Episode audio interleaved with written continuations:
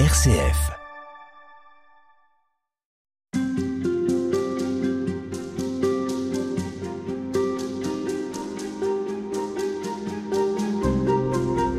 Et on est avec vous cette semaine, Monseigneur Roland Minrad. Bonjour. Bonjour à vous. Vous êtes professeur de christianisme ancien et médiéval à l'Université de Strasbourg, après avoir été au service diplomatique du Saint-Siège et archevêque de Dijon pendant 18 ans. Et puis vous êtes l'auteur d'un livre intitulé Jésus, avenir de l'homme aux éditions du Cerf. Dans cet ouvrage, vous écrivez Jésus ne nous appelle pas à discourir sur la façon d'améliorer le monde, mais à saisir le monde nouveau dont il est lui-même porteur. Quel est ce monde nouveau voilà. qui advient avec Jésus? Eh bien, c'est le monde de la résurrection. C'est le monde dans lequel Jésus est entré, le premier, pour nous y entraîner.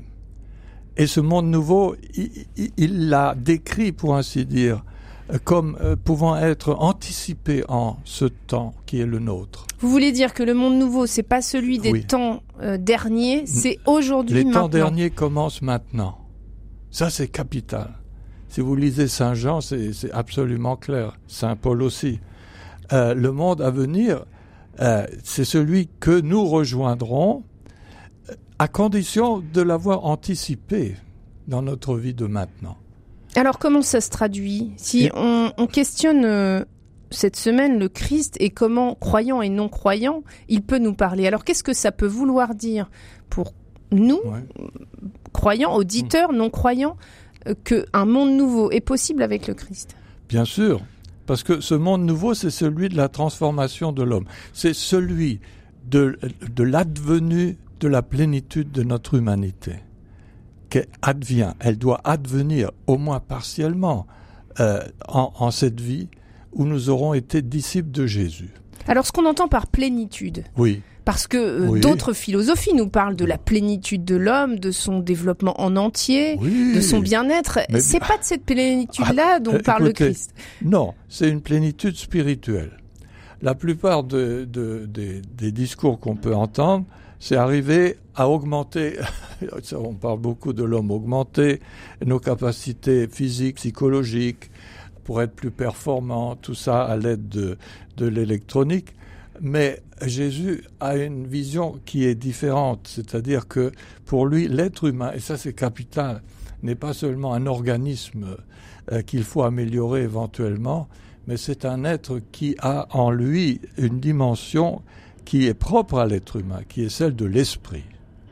L'esprit par lequel nous pouvons entrer en contact avec l'esprit de Dieu, parce que Jésus nous a laissé son esprit, qui est l'Esprit Saint, qui est là à notre disposition, à condition de vouloir lui ouvrir les portes de notre cœur.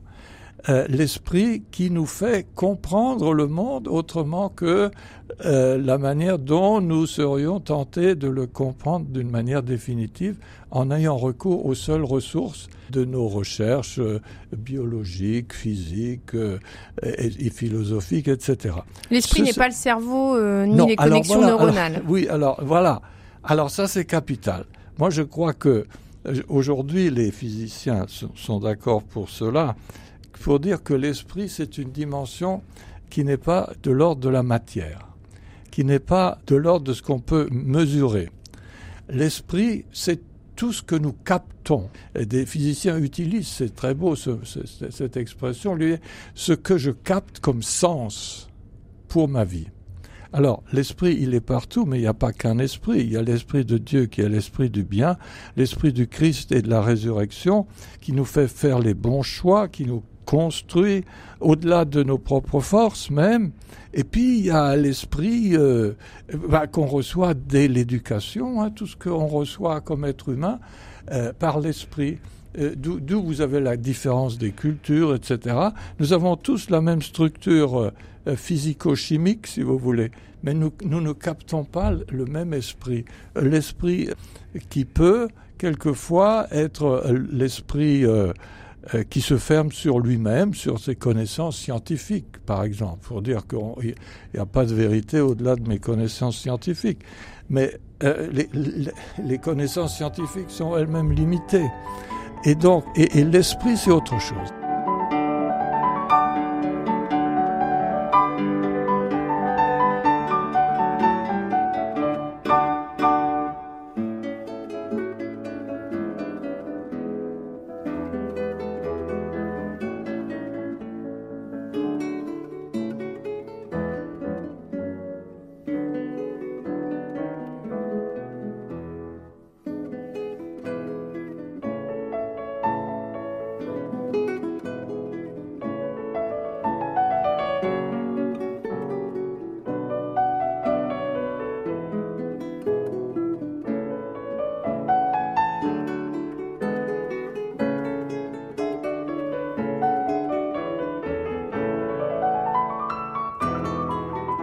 Alors, quand vous parlez de la plénitude de l'esprit et que vous dites que le Christ nous conduit à cet accomplissement de ce que l'on doit être, est-ce que c'est devenir parfait? On voit dans euh, Saint Matthieu, vous donc, vous serez parfait comme votre Père céleste est parfait. Qu'est-ce qu'on doit comprendre avec ce terme? Ah, Ça, c'est une expression qu'il emploie une fois à la fin du, du grand discours sur la montagne.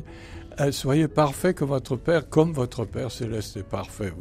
on comprend bien que c'est absolument pas à la portée d'un être humain euh, d'être parfait comme les dieux. Mais ce qui veut dire parfait, c'est euh, réaliser pleinement ce que tu dois être, développer pleinement l'humanité qui est en toi.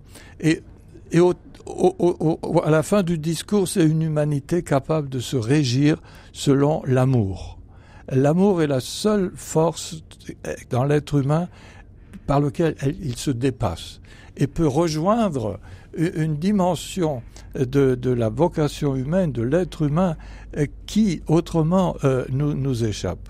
Dieu est celui qui se manifeste dans sa perfection parce qu'il aime. Et il aime l'humanité dans sa faiblesse. Et il est miséricorde, il est infini pardon, il est remise debout, il est attention à tous ceux qui souffrent et, tout le monde souffre de toute façon. Et donc Dieu est, la, euh, la, perfection de ce Dieu, c'est ce à quoi euh, nous, sommes, par imitation, appelés à mettre cette plénitude dans notre vie. Voilà, soyez parfaits. Bon, soyez, personne n'est parfait. Personne ne réussira jamais à être parfait. La grâce du Christ, c'est-à-dire notre euh, union à lui, fait que nous sommes capable, pas par nous-mêmes, mais par lui, de, surmonter nos égoïsmes, nos repliements, nos préjugés. Tout ça, c'est nous élever, c'est nous aider à nous dépasser. Et ce dépassement, c'est aller vers l'accomplissement de l'être humain, qui s'achève dans l'amour, dans la capacité de donner sa vie pour les autres. C'est une remise en cause de, nos accommodements d'une certaine manière ben, D'une certaine façon, oui, mais c'est très sain, c'est bon pour tout le monde. c'est bon pour tout le monde de ne pas rester figé euh, sur des trucs, que ce soit des idéologies, des positions sociales, des, des, considérations. Euh, comme on voit tous les clivages dans la société, que ce soit dans une société nationale ou, dans le monde international, ce sont des faits qu'on se fige sur des situations qu'on veut rendre pérennes et par lesquelles on veut écraser les autres, ceux qui ne sont pas d'accord. Et ça, c'est pas du tout la vision de l'homme euh, qu'a vécu Jésus. Et, nous montre que euh, la dynamique de sa vie, euh, elle n'est pas à côté de la nôtre.